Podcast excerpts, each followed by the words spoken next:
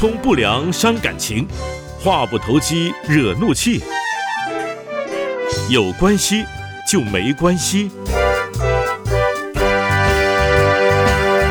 Hello，我是 Kevin，欢迎继续收听《有关系就没关系》。我们今天要继续来访谈上一集跟国良聊到他跟女儿的互动，哈，那我们今天要继续来跟国良继续来谈这个话题。国良可以跟大家打个招呼。Hello，我是国良。是，那我们上一次谈到这个你跟女儿之间的那个互动，让我们印象很深刻。其实也触发我自己想到跟女儿之间的那个互动，那也让我很羡慕你。其实真的就是比我更早的去重视跟你的孩子之间这样的一个精心的时刻，因为这个时间在他们的成长过程错过了就错过了。啊，你不可能因为你觉得很重要，因为你觉得很遗憾，你要重新再来一次就没有了。那我想这个是对我们呃所有的听众来讲，这是一个非常呃好的提醒啊，就是你如果觉得很重要，你就要好好的在这这样的一个黄金的阶段，你要能够愿意去付出，愿意去投注你的时间。那我想呃问一下国良，在你你的记忆当中。在你跟女儿的互动里面，有没有什么让你印象很深刻的事情呢？嗯，跟我女儿印象比较深刻的事情哦，嗯，呃，我觉得最近发生的事情，对，哦，哦，这个最近发生的事情，最近她现在几岁啊？她大概六岁多，哦，已经六岁多了。对对对对，六岁多。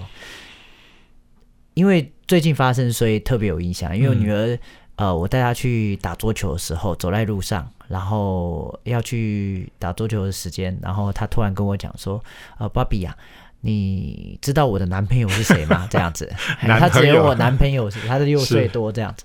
哇，你知道吗？当爸爸、当父亲的，哇，整个心就碎了，可以想玻璃心这样。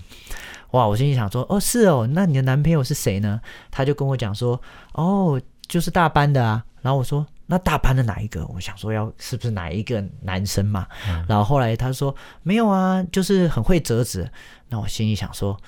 哪一个很会折纸的？因为其实大班的男生我都认识的呀。他说三个大班都很会折纸啊，那时候我心里的大石头就放下来了，因为是三个。然后我再问他说：“诶，那你觉得你比较喜欢哪一个男生的朋友？”这样，他说他觉得他都喜欢啊、那时候我喘了一口气，这样子。好，我说我就跟他分享说，以后呢，你也会有很多男生的朋友，然后呢，也会有很多。女生的朋友，嗯啊，当然很重要。如果有男生的朋友跟女生的朋友，要带回来给芭比妈咪看哦。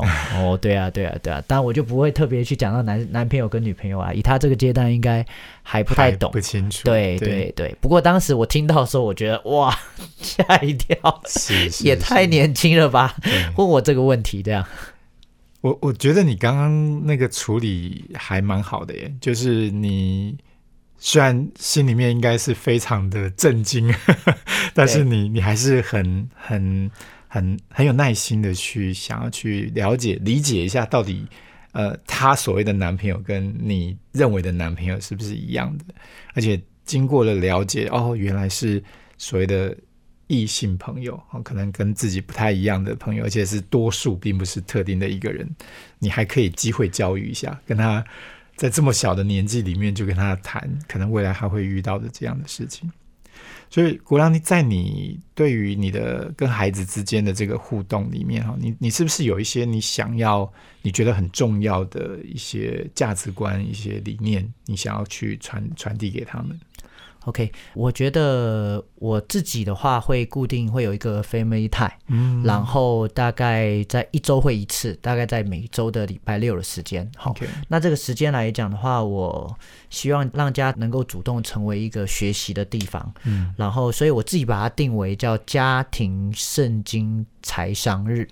家庭圣经财财商日财财商是财务至上，财务智商，OK，财商日，然后就会去跟他们讨论这有关于呃信仰价值观，因为我自己呃发明就是一个三角形，好、嗯就是在三角形最上面是在讲到是 SQ，SQ 好，那也许有的人有听过，但是三角形的左边下下面是 FQ 财务智商，好。所以 SQ 是 spiritual 对不对？对？spiritual 没错。quotient，对，那就是信仰跟价值观，对 FQ 是 finance，对是 FQ，然后财务智商哦，大概这样。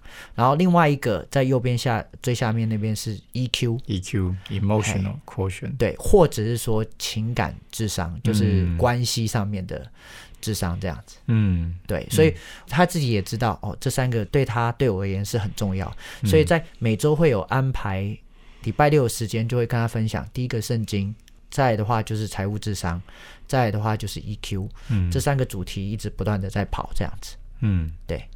那为什么会觉得这三个是你觉得对孩子在这个阶段里面这么重要？呃，因为我觉得我们做父母的啦，我做父母的，呃，没有可能没有办法陪伴小孩子这么久时间，嗯哦，那么久一辈子，但我觉得那个信仰的力量，嗯尤其是上帝哦，会代替我陪他走一辈子，而且那最重要的力量，所以我觉得这个是我希望能够传承给他的东西。那 FQ 的话是这样，就是我觉得这个是因为圣经里面有大概，建明哥，你知道有多少经文是谈到有章节经文是谈到有关钱的吗？没查过。啊没查过，是总共有两千三百五十个，OK，章节的经文是嗯。谈到钱的事情，所以我觉得财务的部分呃是蛮重要的，而且我从小我父亲会给我一个呃金钱的训练，嗯。好，那个金钱训练他有时候会跟我讲说说，哎，你可以帮我买什么东西，然后呢我会给你五块钱这样子，嗯。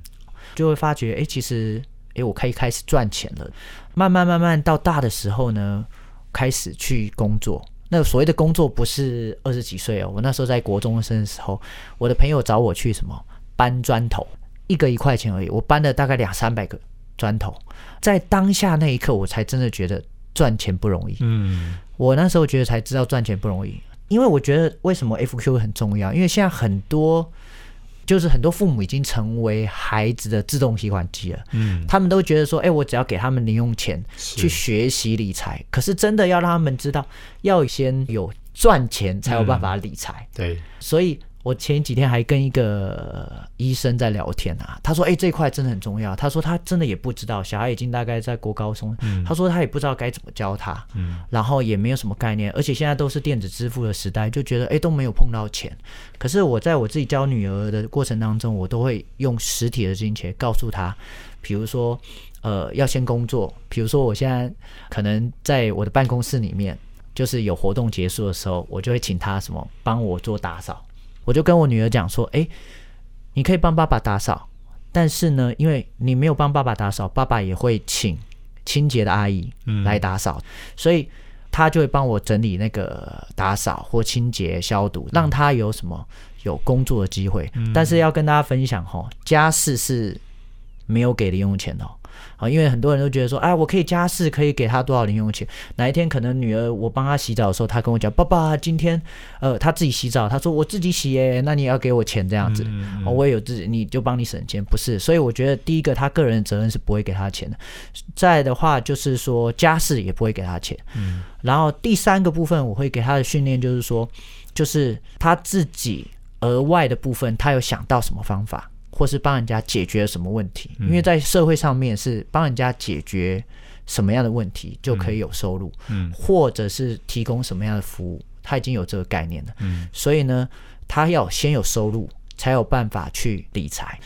这我觉得有可能是因为我父亲给我这些影响，在我朋友让我有机会去搬砖头，才知道工作的辛苦，在当下那时刻才觉得说，哎，其实赚钱不，只是现在对于孩子的金钱教育来讲，大家都习惯性用零用钱，是。那这就比较容易会给孩子会有一个变成造成他们一种雇员心态，反正这是我理所当然，我自己本来就应该有的或嗯该得的，会有变成一种概念。所以有人会觉得说，哎，我可以让孩子学起来，我给他们零用钱，我是不太，呃，当然每个人的想法不一样，我的想法是他要先赚钱，才有办法去花钱，嗯然后再谈到其他的。嗯，刚听国良你说这些，我都觉得好不容易耶，这个连我们大人都弄不太清楚啊，就是好像所谓的 FQ 不是只是会赚钱，这里面融合了很多的，就是怎么去使用钱，对于钱本身的一个意义跟价值，就是他在在这个从小的这个潜移默化当中，你对于某些东西到底是它是你的责任，还是你你可以去取得公价？哎，这些东西都是需要去做分辨的。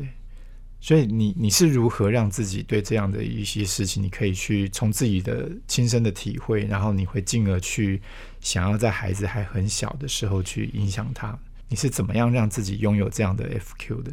我觉得还是父亲啦。我刚刚有提到父亲，当然还有另外有一个人，我想可能大家有可能认识这样子，就是股神巴菲特。哦，好，股神巴菲特，他是非常有名的。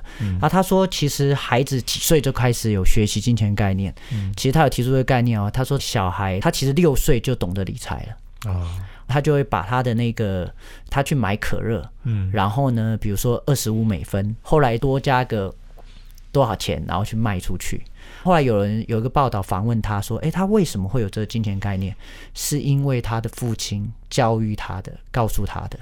但是很多父母都觉得说啊，我又不懂财商，我又不懂理财，那这是第一个错误的观念，就是我不懂理财不能教。我觉得是可以学的，透过学习。另外可能就觉得说啊，慢慢长大，孩子自然而然就嗯进入青春期，也许就会了。没有没有自然就会的道理，还是要去付出时间。所以巴菲特的在那场那一次的受访就说，其实最适合教育孩子金钱观念的时间是什么时候？是。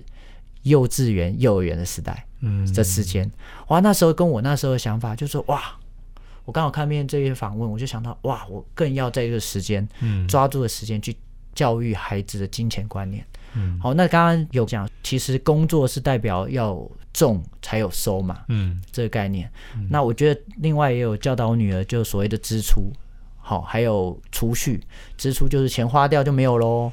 好，我女儿还可以分享，就是说，哎，什么叫日常生活支出？有哪些是非必要的支出？然后储蓄要学习怎么样去等待，嗯，好，然后甚至说奉献，奉献这个钱不是他的钱，他自己也知道，就是要做十一奉献。嗯，我觉得在小一之前，然后建立好这些正确的理财观念，我觉得啦，这我的想法就是我们父母。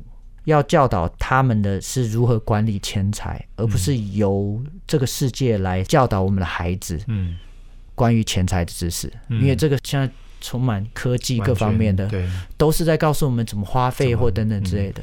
所以他现在来讲，还我还跟他讲，他定期他会写财务报表给我看。财务报表，对，六岁多的小孩，对，没错。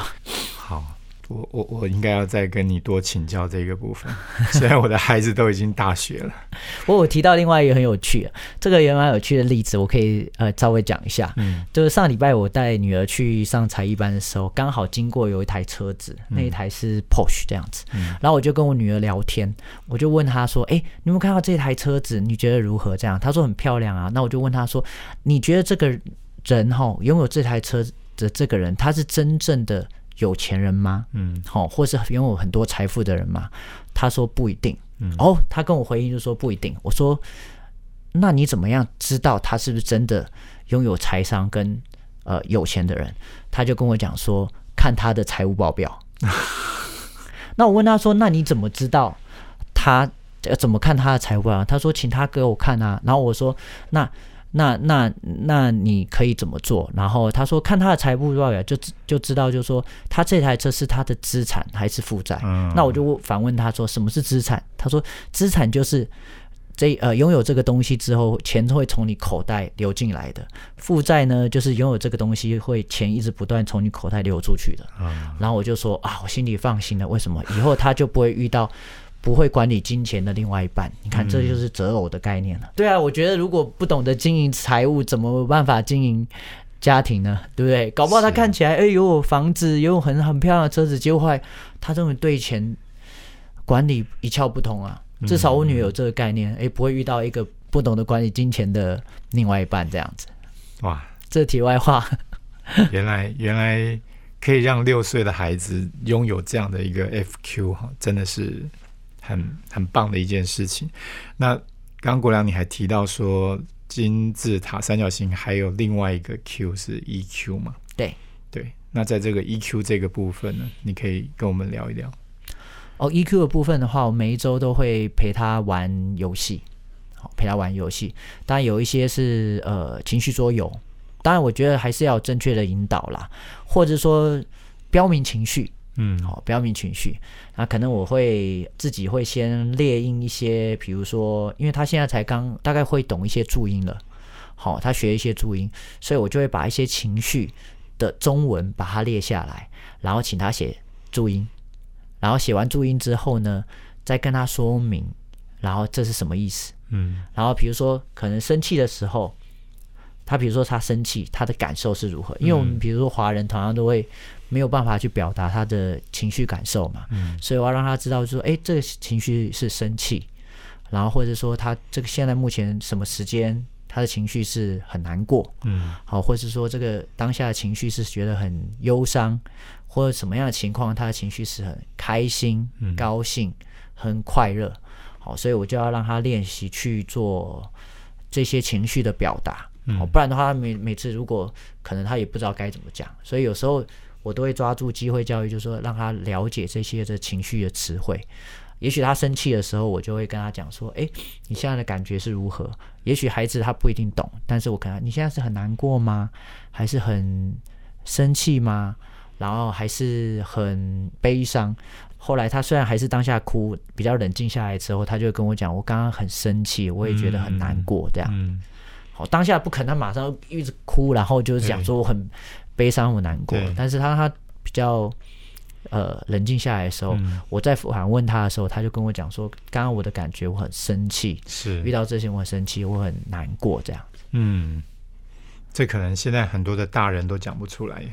哎，对，对，但你可以让你的女儿在六岁的时候，她能够试着把她的情绪标明出来啊，这个真的是一个啊，已经具备一定程度的 EQ 了。好，我我也很好奇，为什么 EQ 对国良你来讲是一个在教养孩子里面这么重要的事情？是什么样让你会有这样的一个想法，这样的一个价值？我觉得 EQ 的部分来讲，对于将来孩子要到小学或是到职场各个关系来讲，我觉得 EQ 才是很重要的嘛。但是我觉得情绪的管理特别重要，是因为在各个方面人际关系，我觉得都是人际相处，这个很重要。所以我觉得 EQ 很重要的点是在这边这样。好，那最后你如果想要告诉我们的听众朋友，特别是里面做爸爸的，那我相信很多爸爸不会像你一样，可能他爱在心里口难开，或者是他也很想要去给孩子一些重要的价值观，可是他不知道怎么去做。你你可不可以分享一下你怎么样去让你跟孩子之间的关系，然后你可以给他们这么重要的一些价值观跟理念，你可以跟他们分享一下。我觉得，如果孩子吼小时候多用心啊，多用点心啊，长大的时候就少些烦恼。对我觉得这是很重要的概念，因为就是呃，你在一开始的时候多陪伴，也许可能，因为我听过很多，就是说可能小孩子长大的时候价值观啊、品格跑掉了，嗯好，那时候可能就会费很多的心思啊。那就是刚刚有提到 EQ 的部分，那我特别也会重视 SQ，可能会带他去教会啊、主日学这些的。那 FQ 我也特别也再拿出来提出来，是因为其实呃，我很担心他有时候他会跟我讲说：“哎，爸爸，我想要买什么东西？哦，爸爸，我可能别人有什么东西，然后爸爸。”怎么样？那时候我相信，如果你今天是父母的时候，三不五时，小孩跟你吵这个要这个、嗯要这个要我要手机，对对，我要什么东西，你可能觉得嗯一定是很爆炸或很烦恼，所以我就特别觉得，就是说，哎，这个 FQ 很重要。嗯那其实犹太人来讲，在三岁就教导孩子金钱的观嗯念，十、岁的时候就已经有教导他投资的概念了。嗯好，所以如果在三岁小孩可以三岁小孩来讲的话，他做错误的财务决策，可能只会哦买到他不该买的东西。可是如果今天这个三十岁的人错误的财务决策的话，你孩子如果比较大一点的话，可能会影响到他可能没有了第一桶金。如果是六十五岁的人做了错误的财务决策呢，可能就会他的退休金就没有。所以我觉得财务思维是很重要。那在孩子在越小时候接受正确的金钱观念，我觉得对他一生的帮助是更大，而且成本最低。嗯，好，所以是这样，所以也就是因为这样子的话，我自己会想说，哎，除了我教导小孩，然后刚好很有趣啊，我幼儿园的一些爸妈都会跟我讲说，哎，那你干脆开一堂课，嗯，然后教导孩子财商。我说啊，那你来教我小孩，但是我跟他讲说我不教，为什么？因为我要教爸爸或妈妈教他们的孩子。对，因为巴菲特有讲说，其实家庭的影响是根深蒂固，而且是会不断传递下去。他不可能说，哎，今天你送到他夏令营完以后，他的财务观念完全都嗯，哦都是正确的，他还是看着你长大的。嗯，所以我觉得父母改变，孩子才会改变。嗯，所以我觉得特别要分享这个部分，就是说，除了这三块以外，我觉得特别重要就是 FQ 这一块。嗯，所以我也因为这个关系，我自己想到说，哎，有设计一些游戏化的一些东西，然后在呃未来我可能要去分享的这些课程里面，哦我觉得也蛮有趣。跟我女儿在这互动当中，哎，发现了这些蛮有趣的这些教育的思维，在生活当中，因为。如果今天我们用，我在想，如果我用一直跟他讲一讲，因为我们父母常常都会一直跟他讲讲讲要怎么做怎么做，还不如实际什么带他去实践跟体验。因为其实现在 AI 时代来临嘛，嗯，其实现在的人不缺知识，缺乏如何贯彻跟实践的能力。嗯，这个嗯是我觉得我们父母要不断跟孩子一起成长的地方。哇，今天听你分享真的是太宝贵了，我相信听众朋友都会很希望能够跟你一样啊，尤尤其是如果有小小孩的啊，怎么样能够帮助他的小孩，然后自己就以身作则，能够做给他，然后带着孩子一起成长。今天谢谢，非常谢谢郭良跟我们的分享，谢谢你。好，谢谢，谢谢。